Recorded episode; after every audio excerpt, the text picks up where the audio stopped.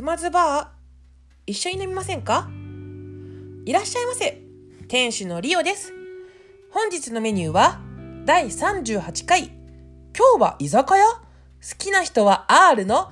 藤本さんご来店です。それではお楽しみください。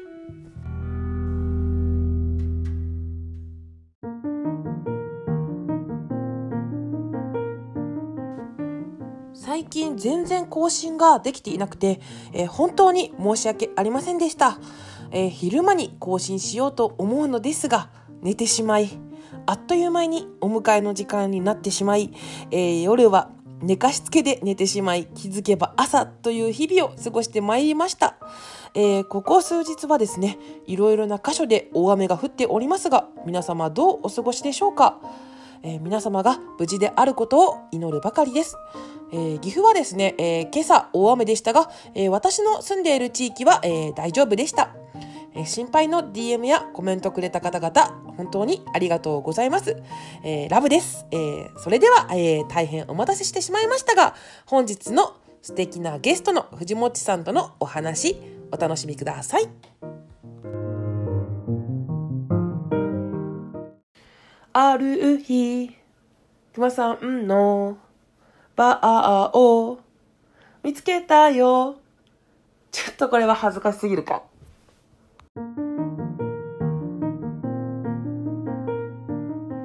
本日は、えー、熊津バーになんと4人目のお客様がご来店してくださいました。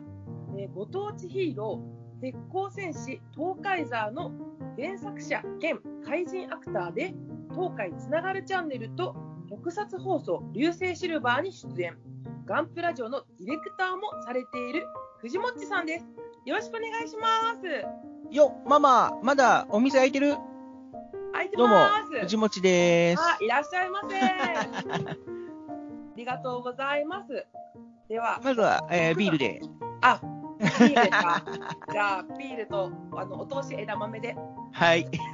とてもバーとは思えないお通しですけど居酒屋みたいになってきてる。もうちょっとおしゃれなのが欲しかったですね、あの、お通しが。はい。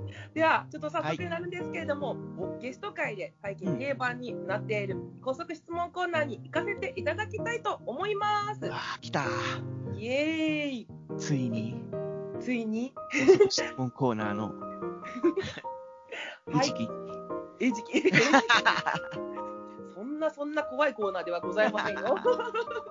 はいえーこのコーナーはですね、えーうんゲストの方に私が高速で質問していき、えー後ほどその内容を深掘りしていこうというコーナーでございます。えー質問質問に対してはですね、えー答えにくいなというものに関してはもちろんパスを使っていただいても構いません。藤本さん、それでは、えー時期になる準備は大丈夫ですか？えー、心の準備が。あ、行きます。はい。はい、それでは1問目、はい名前です。名前は藤もっちです。はい。え年齢、年齢、えー、永遠の中二。はい、えー、では3問目、えー自分のいいところ。うーん、まあ、良くも悪くも純粋なところかな。4, 4問目、自分の嫌いなところ。まあ、純粋上にめんどくさいところかな。はい、5問目、今ハマっているもの。えー、特撮ヒーロえーそれでは、えーす6問目、好きな漫画。ー。好きな漫画、えーと、まあ、昔は本当にバイブル的な漫画としては、ウィングマンっていう漫画が、これがもう本当に僕の人生を変えた 漫画っていうおかーまあ、今はそうですね、はいあのー、ヤングジャンプだったかなに連載されている、かぐや様は送らせたいっていう、あー、はい、はい、いますはい。はい。はい、えっ、と、7問目。ペット飼ってる？もしくは飼いたいペットはありますか？あー今は飼ってないですね。まあ、飼うとしたら、えー、なんだろう、魚？魚っていうかな。あの、熱帯魚ほどではないけど、うんなんていうのか、あのーなんだろう、エンゼルフィッシュみたいな、ああいう、うんうんうんうん、綺麗な感じの。そうそうそう、綺麗な感じの魚ちょっと買ってみたいなっていう感じですかね。なるほど。8問目、好きな仮面ライダー。仮面ライダー、響きですね。えー、9問目、好きな戦隊ヒーローは？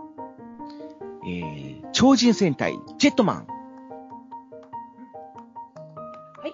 えー、それでは10問目、好きな言葉。えー、臨機応変。それでは11問目、嫌いな言葉。いじめ。12問目、この質問飽きてきた？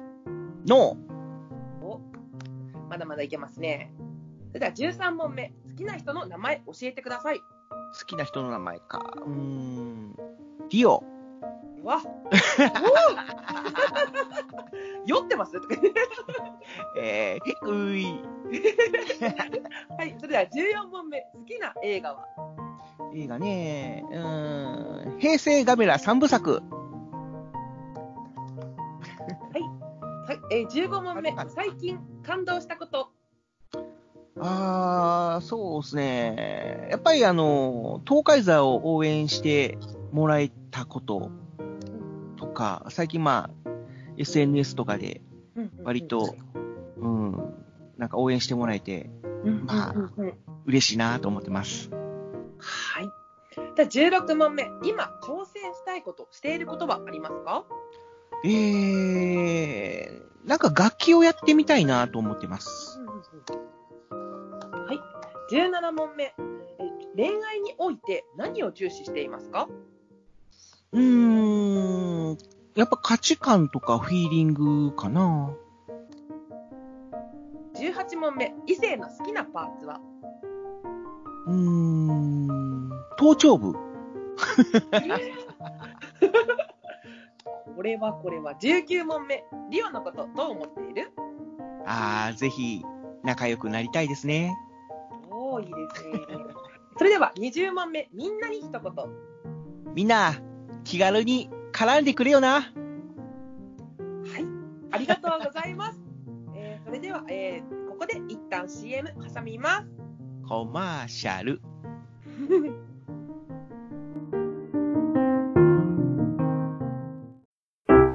ではここで鬼おろしのポッドキャストお弁当の蓋について街の皆さんのお話を伺ってみましょうもちろん聞いてます。毎回配信を楽しみにしています。どんどん喋りもテンポよく聞きやすくなってるのでその成長っぷりもいいですよねお弁当のように心が満たされますゆっくりできるときに聞きたいですね。あの、鬼おろしさん可愛いですよね。え、お弁当の蓋？あ、みんな聞いてる？鬼おろしのお弁当の蓋週のどこかで不定期配信中は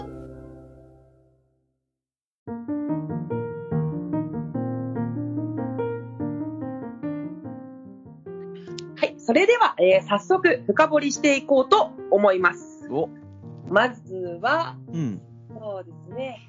まあ、好きな人が、名前がリオという。これは同姓同名の方ではないですね。いや、まあ、うん、どうかな？あ、違うリオの可能性もありと。あ、ちょっと自意識過剰ということでよろしいでしょうか？いやいや、いや、あのーその、ご本人のことで結構です。はい、ああありがとうございます。そうですね、まあ、でも19問目のえーリオのことどう思っているってところでも、ぜひ仲良くなりたいなっていうふうに言っていただいてたので、はい。これまだこれからですもんね。これからどんどん、うんあの愛を深めていくっていう、愛を深めていきますか。はい、はい。そういうね、ふうになっていけたらいいなっていうふうに 思っております。そうですね。はい、ありがとうございます。ありがとうございます。終わり？それだけ？いやもうなんか、これ以上ね、言っても行かなくても、あのあれなんで、ここで次の質問に行こうかな。微妙に傷ついた。えー、えー、ああ私の好きな人ももちろん藤本さんなんで、あえーなっていうところで、次に行きたいと思います。ポジティブ。はい、えー、っと、い。ろいろ気になるところはあるんですけれども、うん。そうですね、まず、やっぱ私好きなパーツ系好きなんで、ほうほうほ異性の好きなパーツが、頭頂部って、あー。え頭の形ってことですか？いや、あのーどういうのかな。うーん、やっぱり、うんうんうんうん。その、まあ、特にこう、限ってるわけではないけども、大体やっぱり女性の方が、あのーまあ、身長が低いってことになるんだけども、女性の頭頂部っていうのは、割とこう、近寄らないと、まじまじとは見れない部分じゃないですか。ということは、その女性の頭頂部を見るというシチュエーションっていうのが、まあ結構女性と接近してるっていう、うんことになるので、なんかこう、ドキドキするときって大体 その女性の頭頂部を見てるってことがはああるかなと思って、で、なんかこう、女性にドキドキするシチュエーションの時で大体頭頂部見てるとかっていう、ええそうなんですね。なんかイメージなんですよね。なんかでも、いや好きなパーツで頭頂部っていうパターン初めてだったんで、まあ、そうだよね。うん。いやもうね、だから、これね、こう、性的に興奮するとかいう意味ではないんで。そうですよね。いやもう私はもうそういうね、話が大好きなんで、そうなんだ。いや、藤もっちさんは何派なんやろうっていうので、あ聞いてるんですけどね。なるほど。あ、ちょっと、じゃあ、なんかこう、思ったのと違う回答やったのかな。いや、多分あの、まだ年齢が中2なんで、そういうのがまだない。そうだね。僕、中二なんで。うん中うん。二中二の男の子は多分そんな、あ逆にありそうやな。逆に見てそうやけどな。まあまあまあ、そういうね、純粋なところがね、自分のいいところも純粋って言われてたんで、多分そういうふうにね、女性をね、見てないっていう逆に、いいいいところですね。まあまあ、そういうことにしときましょ はい、ありがとうございます。えっ、はいと、う。うん。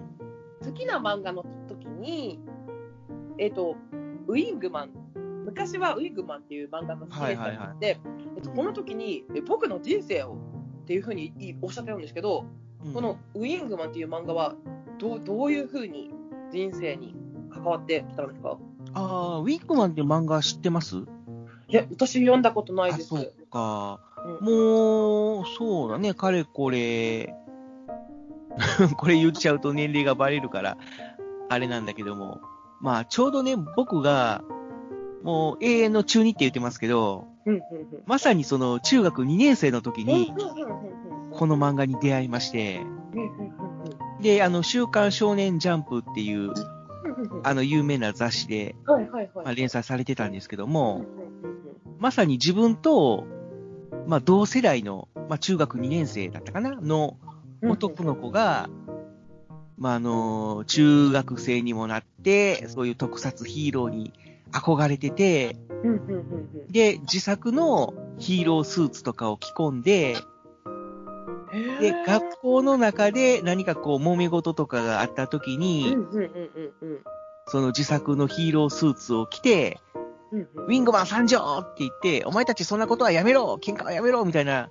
形で、こう、えいやーととかって、悪い奴をうんうんうんこううん退治していくみたいな感じをしてて、で、問題児扱いみたいな形にされててね。うんうんうんうん。うんだから問題解決してるのに問題児扱いされるんですか？も問題解決というよりも、だって、ただ単に、こう、誰かが、例えば A 君と B 君が喧嘩してたら、うんウィングマン参上って出てきて、その、あの、いじめてるのはお前か、えいやっとみたいな形で、ただ、なんかこう適当にポカポカ殴って、で、これにこれたら、あの、一命するんじゃないぞ、とみたいな形で去っていくみたいな。ま あ周りみんなポカーンとするじゃないですか。リアル、現実のね世界では。で、まあ、先生も、そういう主人公を呼び出して、お前もういい加減にそんなことはやめろと、もう小学生じゃないんだから、みたいな。うんで、その主人公が、んなんで中学生になってこんなことしてたらダメなんですか？って。僕はヒーローに憧れてヒーローになりたいと思ってるんです。で、もう、はいはい、わかったわかった、もういいよ、帰っていいよ、みたいな形であしらわれるっていう。まあそんなところからスタートするんだけども、その、ある日、その下校中に、ちょっと不思議な女の子と出会って、で、まあ言ったら、空から女の子が降ってきたみたいな シチュエーションなんですよ。こう、ラピュタ的な。そうそうそうそう。で、うわー、えらいこっちゃーとかっていうことで、自分の家にその女の子を連れ帰って、で、その女の子がなんかこう大事そうに胸にこのノートを抱えて気絶してるっていう感じだった。うんうんうん。で、このノートなんだろう思ってパラってめくったら何にも書いてないと。うんうんただの真っ白なページが延々と続くっていうノートなのね。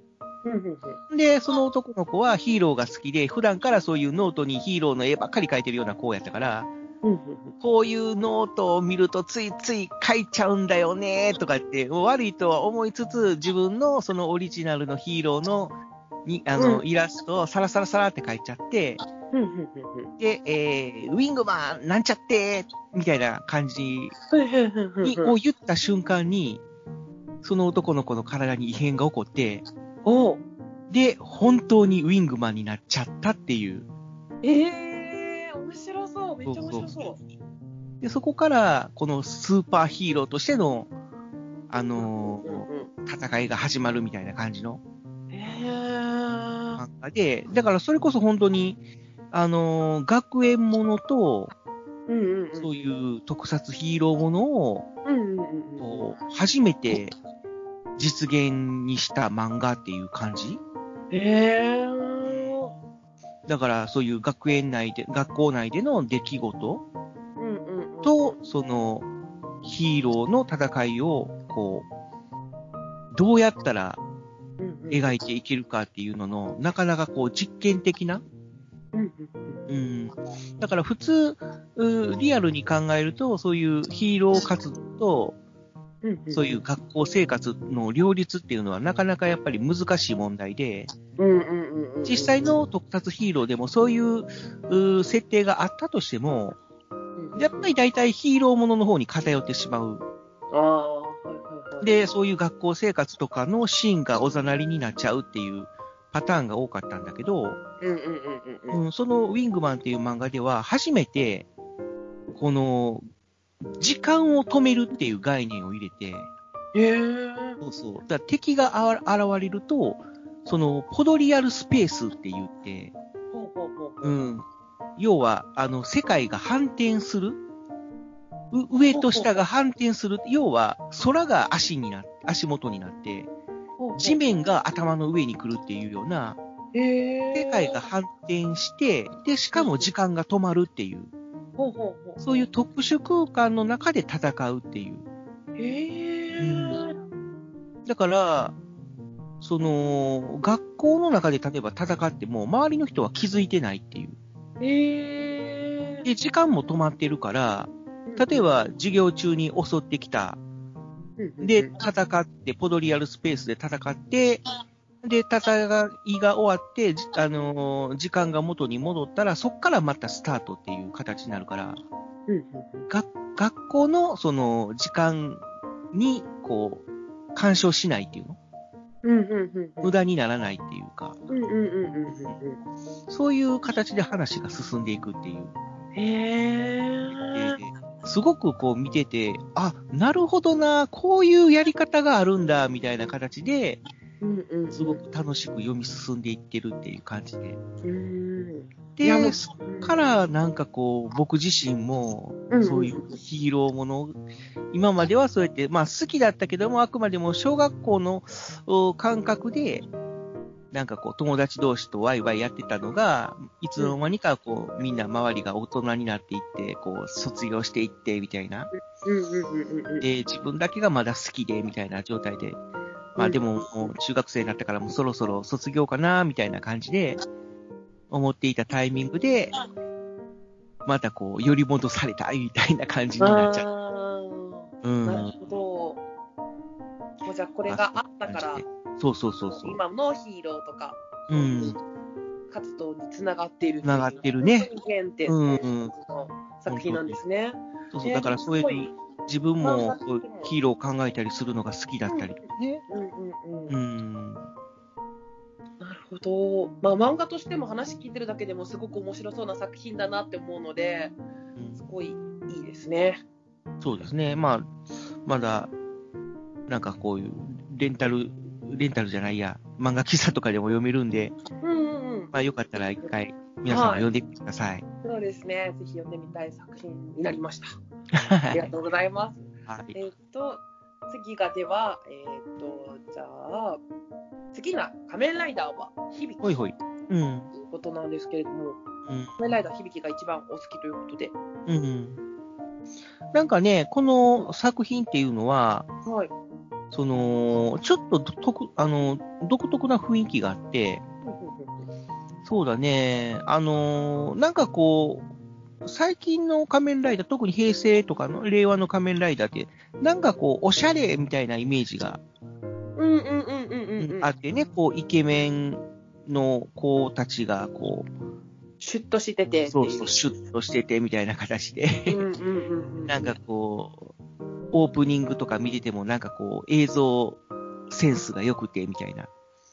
なんか昔みたいなあの泥臭い感じじゃなくて、爆発だとか ね、そんな感じじゃなくて。なんかこう、さらっと現れて、さらっと敵を倒して、なんか去っていくみたいな。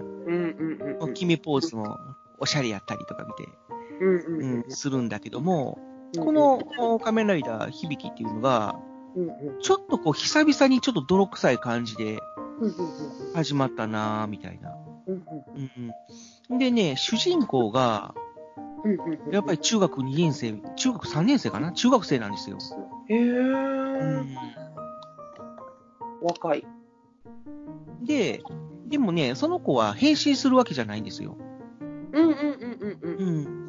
変身するのは、その、あの、中学生の男の子が、まあ家族の、その法事で、えー、ちょっとお母さんの方の地元、実家の方に、帰省するっていうところで始まって、うん。で、その時に、ちょっとこの、謎のおじさんに出会うんですよ。うんうんうんうん。30いくつぐらいのね、うんうんうんうん。もう自分よりも一回り、二回り年上の男の人に出会うと。うんうんうん。で、なんかこう、不思議な人だな、みたいな形で。うんうん。まあ、っていうのも、ああ、そうだな。うん、まあ、それ、これ話すとちょっと話長くなるからやめとこうか。で、えーある時に、はい。ちょっと、あの、お姉さん、その、いとこのお姉さんが。あのーちょっと、うあの、まあ、法事って、まあ、退屈だからさ、うんうんうんうん、ちょっと抜け出しちゃおっか、みたいな形で誘われて、うん。で、その、じ、地元が屋久島の方だから。その屋久島の自然遺産とかをね、ちょっと、お姉さんと一緒に見に行こっか、みたいな形で誘われて、で、こう山の中にわーって入っていって、あの、縄文杉とかね、そういうのを見ながら、うんああ、これが縄文杉か、みたいな形でこう見ながら、やってたら、突然お姉さんがいなくなる。うん。うんあれ？どこ行った？って言ったら、うんうん、なんかこう、もののけみたいな、妖怪みたいな、うん。気持ち悪い怪物にさらわれてたっていう。へー。で、う、うわーって驚いてるところに、その謎のおじさんが現れて、あははは。で、仮面ライダーに変身するんですよ。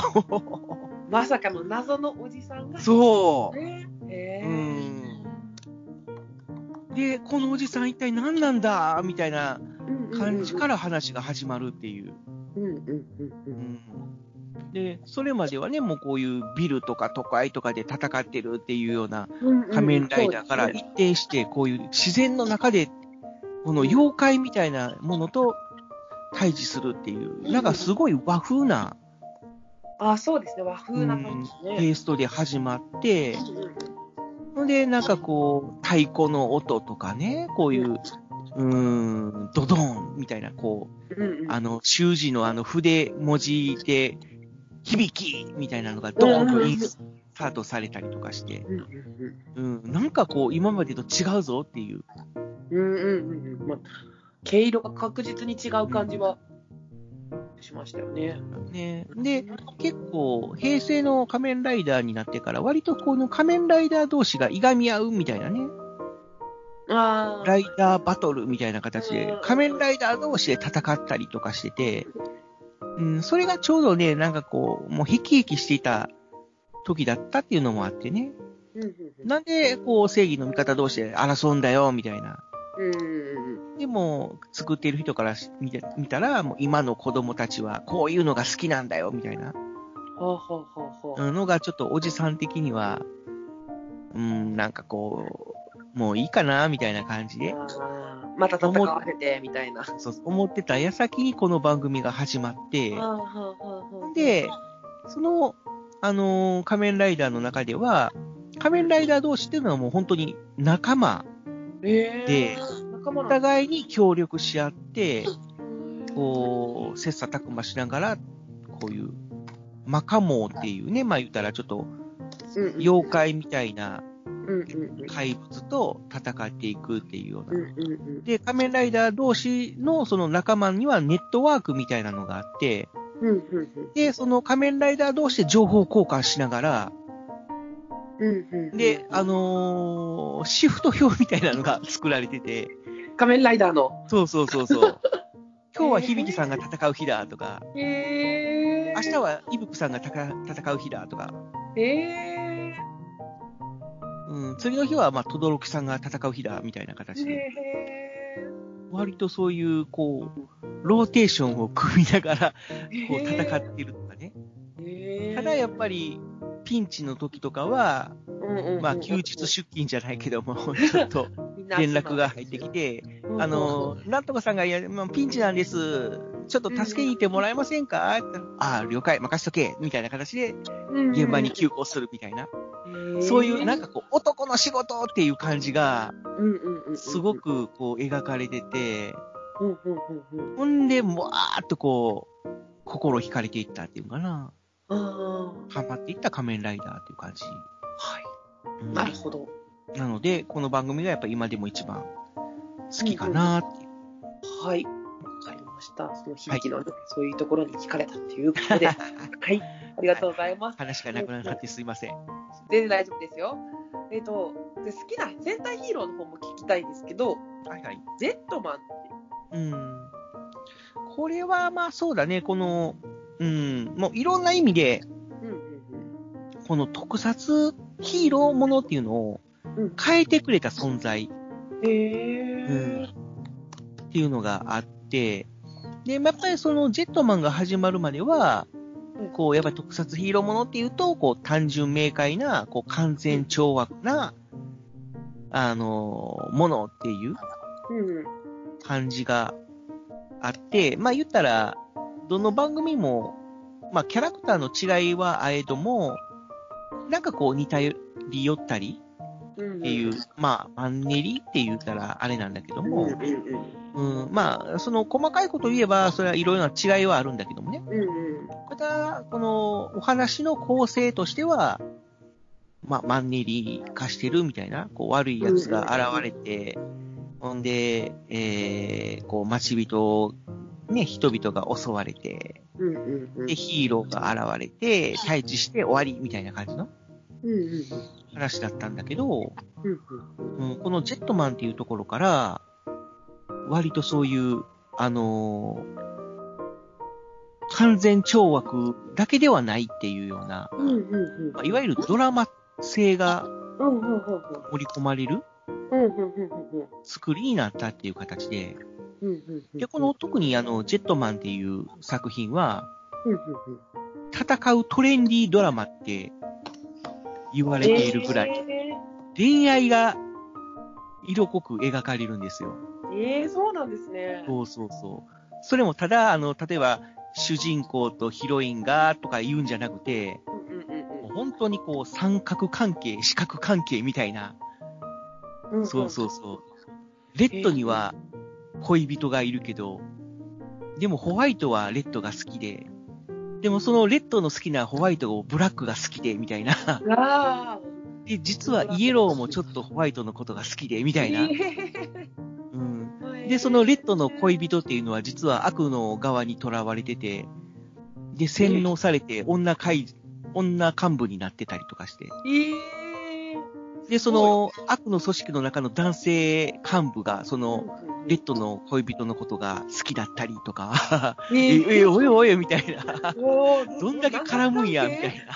そうそうそう。もう本当にこう、戦いそっちのけで恋愛してるような人たちだったんで。いや、それは面白いですね。そう。で、それがね、ちょうど20代の頃に始まったから、もうまさにそういうのに植えてた僕は、もう飛びついたっていう感じで。まあ、アニメではね、よく、まあ、昔はそういう、ね、こう、完全懲悪、単純明快な、もうアニメからもう徐々に、そういう、なんていうのかな、ドラマ性がね、こう、強調されていくっていうアニメに変わりつつあった世代だったから、まあ、アニメではやってるのになんで特撮でできないのかなって思ってた、矢先に始まったっていう作品で。なるほど。で本当にその番組があったからこそ、まあ、スーパー戦隊もそうだし、仮面ライダーにしても、ウルトラマンにしても、そういうドラマ性がこう強調される、ただ単に子供向けの番組っていう感じじゃなくて、大人が見ても楽しめるうん、そうですね。作品になっていったっていうのの走りかなっていうのがあるんで。この作品のおかげでみんなが今もね、仮面ライダーとか戦隊ヒーロー、大人が見ても面白いっていうふうに思ってえる。言っても過言じゃないと思う。えー、すごい作品だ、それは。そうそうそう。そんな作品なんで。はい。よかったら見てください。はい、ありがとうございます。ぜひ調べてみます。えっと、次がでは、えっと、今挑戦したいことは楽器っていうふうにおっしゃってたんですけど、あ、はいはい。楽器は、えっと、ど、ちなみに何系とかあるんですか？ギター。何系、ああ、そうだね。まあ、今から、こう、複雑なものを覚えたりとかってするのは、ちょっとこう、リスキーな感じがあるんで、まあ、あのーどういうのかな？その、例えば打楽器。うんうんうん。うん、でも、しかもあの、ドラムとかそういう複雑な感じじゃなくて、うんうん。まあ、ちょっとこう、指だけで、こう、鳴らすとか、うんこう、手をポクポク叩くだけで音が鳴る楽器とか、そういうところから、まあ、始めていこうかなっていう。なるほど、なるほど。あとは、そうね、高校生の時にちょっと吹奏楽をやってたっていう感じで、あ、そうなんですね。うん。なので、そういう、あのー吹奏楽的な、あのーまあ、吹いて鳴らすっていう感じのうんうんうんうん。楽器もちょっとやってみたいかなっていうのもあるけど、えーただ、ねそういうね、あのーお高い楽器とかは、ちょっと、これもやっぱりリスキーな部分もあるので、まあ、比較的ちょっと安価で手に入るような、まあ、楽器からちょっとやっていこうかな、みたいな。なるほど。うんっていうのも、やっぱりそういう今、東海ザーっていうヒーロー活動をやってるけども、まあ、なんていうのかな？うちらは、そういう、本当にこう、アクションを昔からやってきたような、あの、団体じゃないので、まあ、どっちかっていうと、そういうバク転とかそういうのがあんまり得意じゃない。いや、まあ、得意じゃないどころか、もうできないって言ってもいいぐらい、なんだので、その、本当にこう、こう、なんていうかな、舞台でこう、派手なアクションを決めるっていうような感じじゃなくて、どっちかっていうと、まあ、あの、コミカルな路線で、ちょっとこう、人々を楽しませれたらなって思ってるんだけど、そこでちょっとそういうね、ヒーローが楽器をしたら面白いな、みたいな。えー、なるほど。のもあったので、そういうのをちょっと取り入れていきたいなっていう。東海沢さんはギター弾きますよね。ギター弾けたりとかするんですか、あー、まあ、そうですね。弾けたり弾けなかったんですかね。お友達その2は、まあ、ギター、まあ、弾きます弾けるパターンもあるみたいな。そうそうそうそうそう、弾けるパターンと、はいそうじゃないパターンと、みたいな。はい。はいありが。とうございます。それではちょっと最後に、ちょっと時間的に最後なんですけど、これは多分皆さん聞きたいと思うんですけど、最近感動したことが、えー、東海座を応援してくれる方がいたっていう話ですけども、やっぱ嬉しいですよね、自分が作ってるものを。そうだね。そう言って、まあ、評価されてくれるっていうのが嬉しかったりとか。うんうんうん。最近だとあれですかね、えっ、と、私もツイッターで見たんですけど、塗り絵？はいはいはいはい。塗り絵、すごいですよね。塗り絵のクオリティが。あれはね、ちょっとその、足木さんっていう方が書いてくれたんだけども、うん、塗り絵まあ、も、形で、うん、その塗り絵自体のクオリティもすごいし、うん。やっ、ぱりそれを塗る人、うん。もちろん子供たちが、ね、頑張って塗るのも上いいと思うんですけど、うん、その大人が愛を込めて塗っているじゃないですか。あはいはいはい。なんかそれを見たときに、私見たんですけど、その作品を、うん。すごいなと思って、そうだね。カイザーやっぱ愛されてるんやなっていうふうにすごい思いましたね。だからそういうのを見ると、本当にジーンとなるっていう。うーん、感じそうですよですねね。絶対嬉しいですよね、あれは。すごいそうだなというふうにうん思いました。ちはい。ょっと私が締めてしまった、逆に。そうですね、そうですそうなんですよね。あのそうそういうとこですよね、藤本さん。そうそうそうそう。はい、なんかちょっとすいません、ごめんなさい。進行が下手で、自分がちょっとその塗り絵がすごすぎて、ちょっと感動しちゃって、う。うんんなんかすごいなっていうふうに思いました。はい。はい、ではありがとうございました。はい、ありがとうございました。それではですね、うんえっ、と、せっかくゲスト出演していただいたので、うんえー最後によければですけども、あの、はい何か宣伝しててください。はいどうぞ。えー、ポッドキャストで、えー、東海、うんうん全然。違った？ごめんなさい、ごめんなさいよ。ちょっと、ポッドキャストでって聞かれたのかと思って、ポッドキャストでもいいし、何でももう、藤本さんの宣伝なんで、もう好きなのうんうんごめんなさい、突然入って。ごめんね。すいません、本当に。ちょっとややこしかった。はい、うんお願いします。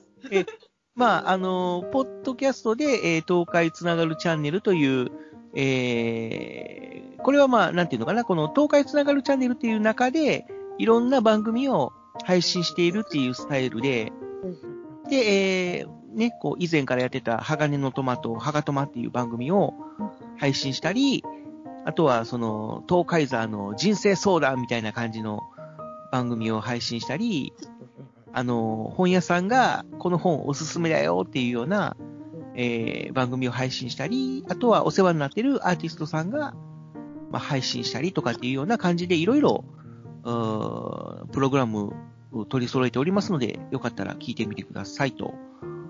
いうことと、あとは僕がね、この本当に趣味で好きなことを好きなように喋るっていう、えー特撮放送、流星シルバーっていう番組もおやっております。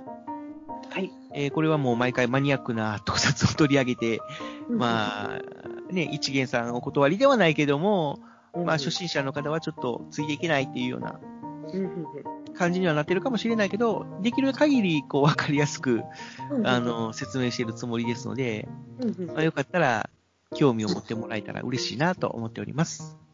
はい。あとはね、パーソナリティとしては参加してないけども、えー、ガンプラジオという、えー、まあ、プラモデルを作りながら、えー、配信していこうというようなスタンスでやってるポッドキャストのディレクターをしております。まあこちらの方もよろしくお願いいたしますという感じで、あとはね、えー、ご当地ヒーロー、えー、鉄鋼戦士東海ザーというヒーローを愛知県東海市を拠点に、えー運営しておりますので、よかったらぜひ応援してください。はい。こんな感じですかね。はい。ありがとうございます。ありがとうございましたそち。らのね、そちらの番組の方もとても素敵な番組ですので、うんぜひね、皆様聞いてみてください。聞いて聞いて。あとはあのもちろんね、あの東海山の方もね、素敵うなんヒーローになってますので、そちらの方もみんなで一緒に応援していきましょ行きましょう。今回はですね、サッパの方のえージャブジャブラジオのオンライン交流会の時にですね、えー藤本さんと少しお話しさせてもらった機会があったんですけども、う。はいはい。その時にすごい気軽にですね、いやうんもうゲスト出演してくださるっていうふうにね、お話をしていただいて、うんもうね、その時にちらっと言ってくれた言葉なんですけど、私はもうそこにがっつり先輩のお胸をお借りしますみたいな。もうね、あの DM で送らせてもらって、もうすごくうん快く出演の方、あの受けてくださいました、えーうん本当にありがとうございます。いえいえ、こちらこそ。はいえー、と次回からはですね、えー藤本さんにですねインタビュー形式でいろいろなお話を伺っていこうと思いますので、お皆様そちらの方もお楽しみにしてください。ドキドキ。はい、ありがとうございます。はい、ありがとうございました。